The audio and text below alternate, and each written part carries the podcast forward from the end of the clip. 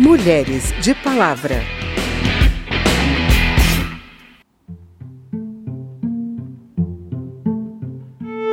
No mundo, as mulheres têm em média 2,5 filhos.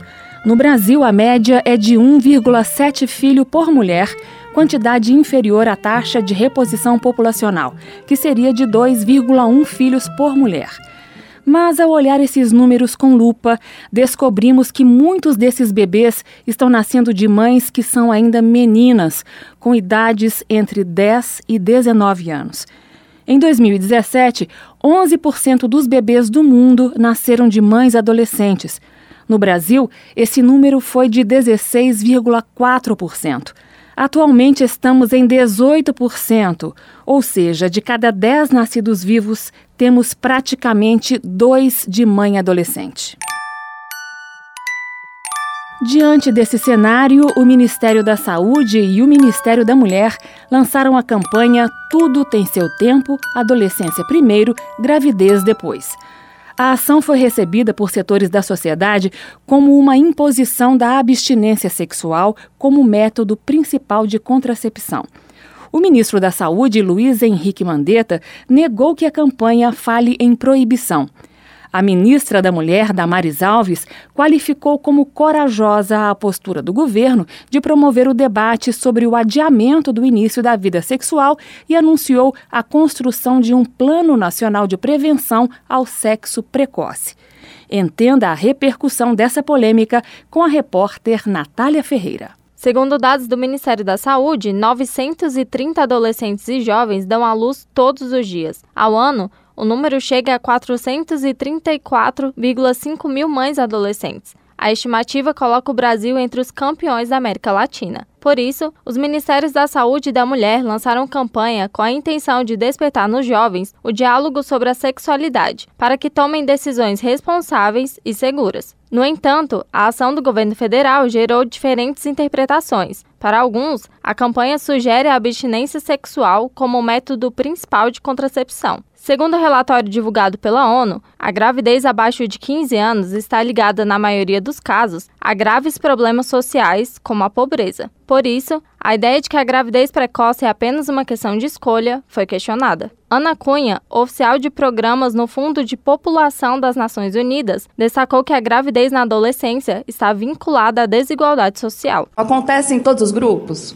Acontece. Em todas as regiões, anos de estudo, enfim, mas ela é muito mais frequente justamente naqueles grupos que estão em situação de maior vulnerabilidade social. As questões regionais, as questões territoriais, de anos de estudo, então as mulheres adolescentes que têm menos anos de estudo, têm menos acesso à escola, também estão mais propensas à gravidez não intencional na adolescência. Em debate na Câmara, a deputada Sâmia Bonfim, do PSOL de São Paulo, também destacou a violência sexual como um dos fatores que resultam na gravidez precoce. Segundo destacou a parlamentar, 70% das vítimas de violência sexual são meninas menores de idade. Essas meninas, elas nem sequer escolhem se vão passar por uma situação de sexualidade precoce ou não, porque a maioria delas tem a sua iniciação sexual, que muitas vezes resulta numa gravidez, como fruto de uma violência e não de uma escolha. É urgente discutir o tema da educação sexual, do acesso a contraceptivos, do direito ao planejamento familiar, para que a gravidez gravidez de fato seja uma escolha. A coordenadora de saúde adolescente e de jovens do Ministério da Saúde, Priscila Carvalho, acredita que são necessárias diferentes abordagens sobre o tema, pois as condições sociais dos jovens são diversas. Se você fizer a mesma abordagem para todo mundo, vai dar muito errado. Então nós precisamos enxergar em cada local qual é a realidade para pensarmos estratégias personalizadas. É isso que nós precisamos fazer enquanto governo federal para induzir políticas que funcionem em todo o território nacional. A deputada deputada Paula Belmonte, do Cidadania do Distrito Federal, defendeu o projeto e afirmou que o sentido da campanha foi distorcido. As pessoas deturparam por abstinência, mas ela não fala de abstinência, ela fala de gravidez e ela fala de consequência. Então é muito importante dizer o seguinte: que um relacionamento que você queira ter não é só prazer. O relacionamento tem consequência. É isso que ela fala. E que se você quer ter uma juventude plena, com mais oportunidades,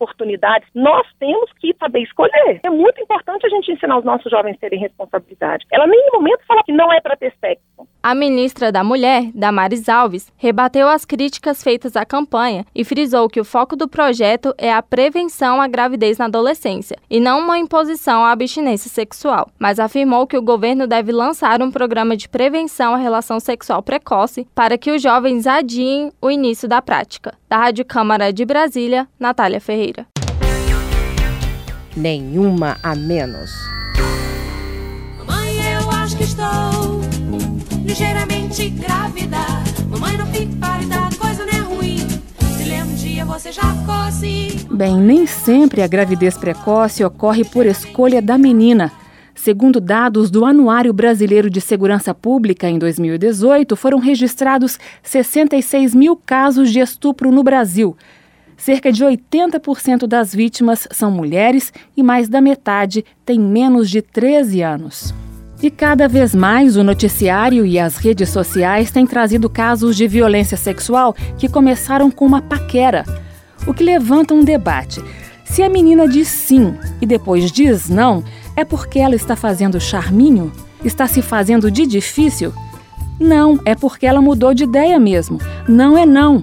Essa é a mensagem do coletivo que leva o nome Não é Não e que, em 2020, pela quarta vez consecutiva, distribui adesivos com esses dizeres a foliãs no Carnaval, período em que, segundo dados do Ministério da Mulher, aumentam as denúncias de violência sexual contra crianças, adolescentes e mulheres. É é.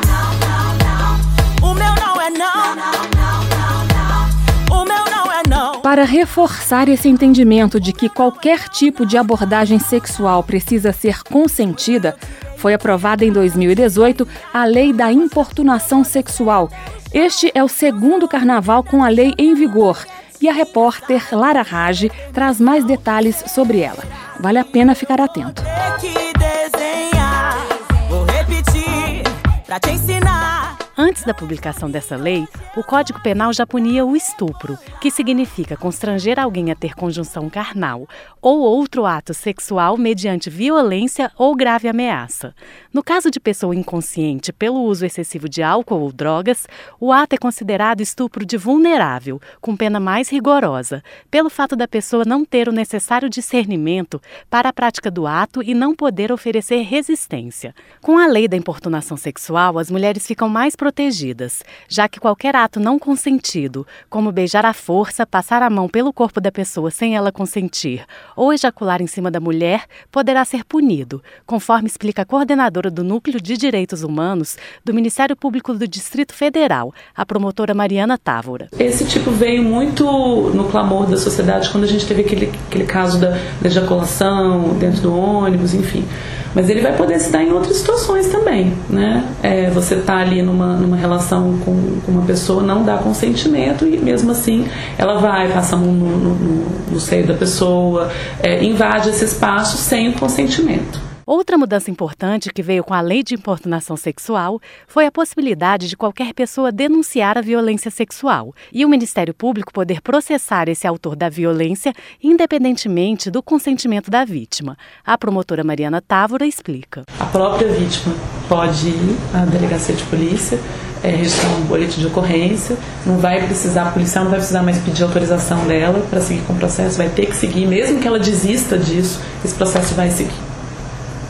Alguém que sabe pode fazer uma denúncia anônima pelos canais de denúncia anônima, 180, Disque 100, ouvidorias, a gente tem ouvidoria no Ministério Público, você pode é, fazer comunicação anônima de uma pessoa que esteja sofrendo violência, dar alguns dados mínimos, a pessoa, é, o autor, assim, suspeita-se de tal autor. Segundo a promotora de justiça, existe um interesse público em levar essas investigações adiante, já que a violência sexual afeta toda a sociedade. A antropóloga Beatriz Acioli, pesquisadora especializada em estudos de gênero e violência contra mulheres na Universidade de São Paulo, destaca a importância de avançarmos, como sociedade, na discussão sobre o tema consentimento. A gente precisa, como sociedade, discutir mais e mais o que significa é, a gente é, estar envolvido em interações que têm autorização de ambas as partes, que são mutuamente prazerosas, que são mutuamente respeitosas. Vale lembrar que o estuprador ou violador não pode alegar estar bêbado ou drogado ao cometer uma violência, porque responderá pelo crime como se tivesse consciência do ato, porque teve consciência ao beber ou ao se drogar. O Código Penal já prevê também o crime de violação sexual mediante fraude ou outro meio que impeça ou dificulte a livre manifestação de vontade da vítima, como drogar ou embebedar uma pessoa de forma proposital com o objetivo de ter relação sexual. Da Rádio Câmara de Brasília, Lara Raj. Namoro legal. Não abandone o que te faz feliz. Valorize seu território. Você não deve abrir mão desse espaço por ninguém. O seu mundo compreende a sua família, amigos, estudos, trabalho e lazer, seu modo de ser. Não faça malabarismo só para agradar o crush. Reserve um tempo só para você.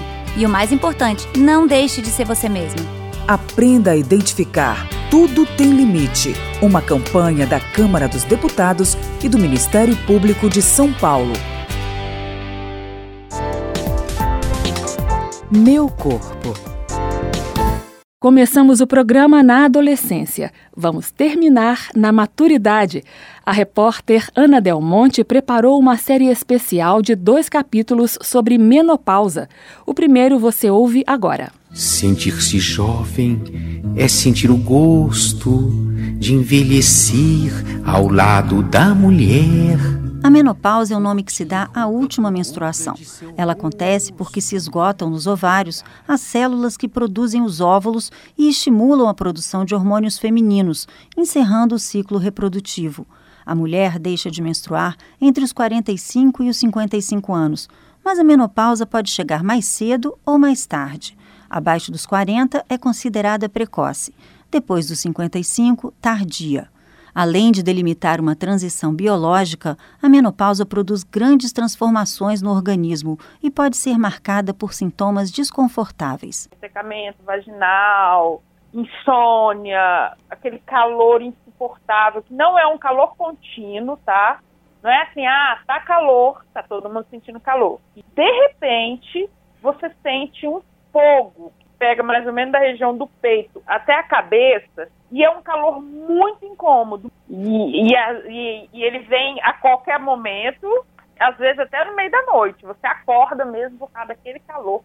É uma coisa muito insuportável. Os calores intensos ou fogachos, que prejudicam o sono da vendedora Márcia Dutra, de 52 anos, estão entre as principais reclamações das mulheres que estão se aproximando da menopausa ou que acabam de passar por ela. A ginecologista Lia Damásio explica que o declínio do estrogênio no organismo pode começar bem antes da última menstruação, por volta dos 40 anos, iniciando uma etapa de transição que se chama climatério. À medida que o estrogênio se torna escasso, aparecem os efeitos no corpo. Alterações do sono, alterações do osso, que aumentam o risco de osteoporose, alterações de pele e cabelos, alterações dermatológicas. A gente tem alteração até do risco do colesterol, porque a mulher até os 50 anos tem uns níveis de colesterol melhores do que os homens, e a partir da menopausa começa a se igualar com o aumento do colesterol ruim, que é o LDL, então tem que aumentar os cuidados com a saúde. Lia Damasio esclarece que a terapia de reposição hormonal, se não houver contraindicações, pode trazer resultados positivos nos anos que se seguem à menopausa. Nesses primeiros anos, 5 a 10 anos de menopausa, de pós-menopausa, é muito interessante, pode melhorar a vida de muitas mulheres, principalmente nas indicações clássicas ondas de calor que atrapalhem a vida. Então, imagina você ter uma atividade profissional ou no seu dia a dia impedida de continuar normalmente porque sua, porque fica toda molhada, porque tem esse desconforto. E no ressecamento vaginal, que pode acabar né, com o relacionamento, prejudicar a vida sexual dessa mulher. Então, tem muita indicação mesmo. A ginecologista destaca ainda que médico e paciente devem lembrar que há outros fatores a serem observados nessa fase de transição, entre eles atividade física e alimentação saudável, fundamentais para evitar a osteoporose, controlar as taxas de colesterol e evitar o ganho de peso. A nutricionista da Câmara dos Deputados, Aline Brandão Mariá, dá algumas dicas do que comer nessa fase da vida. Em primeiro lugar, para ajudar a reduzir o risco de osteoporose, é importante manter uma ingestão adequada de cálcio, principalmente com consumo de laticínios, de preferência com baixo teor de gordura, leite desnatado, semi-desnatado, queijos brancos, coalhada, iogurte de preferência natural, que vai ter um teor menor é, não vai ter açúcar e não vai ter aditivos, corantes, né? Esse tipo de composto. É, vegetais verdes escuros também são boas fontes de cálcio, mas normalmente o cálcio dos laticínios é melhor absorvido. Mudar de hábitos e lidar com tantas transformações no organismo pode não ser uma tarefa fácil e compartilhar experiências pode deixar o caminho mais suave. Nas aulas de yoga terapia hormonal, a professora Bumi ensina técnicas de respiração para aliviar sintomas da menopausa e criar um espaço de acolhimento para as mulheres. Só o fato da mulher sair de casa, saber que tem algo especial feito para ela, naquele momento da vida dela, já ajuda bastante. Então, quando elas se encontram ali para fazer uma prática visando a melhoria do dia a dia delas, a aceitação com esse momento da vida, que se você realmente chegou nessa idade, não tem como você fugir dele, né? Então é melhor você abraçar e viver bem com ele, respirar. Eu sempre digo assim, vamos respirar esse momento de uma forma tranquila e saudável que também vai passar. Da Rádio Câmara de Brasília, Ana Del Monte bem, esse foi o Mulheres de Palavra, com reportagens de Natália Ferreira, Ana Del Monte e Lara Rage. A produção é de Marcos Brito, Cristiane Baker e Mércia Maciel. Os trabalhos técnicos de Milton Santos, apresentação de Carmen Delpino e edição de Verônica Lima. Se você tem alguma dúvida, mande para a gente. O e-mail é radio@câmara.leg.br e o WhatsApp é o 61 99978 9080. O Mulheres de Palavra é produzido pela Rádio Câmara e transmitido pelas rádios parceiras em todo o Brasil, como a Rádio Mambucaba, de Angra dos Reis, Rio de Janeiro. Você pode conferir todas as edições do programa no site radio.câmara.leg.br e agora no Spotify e em outros agregadores de podcast. Obrigada pela audiência e até o próximo programa.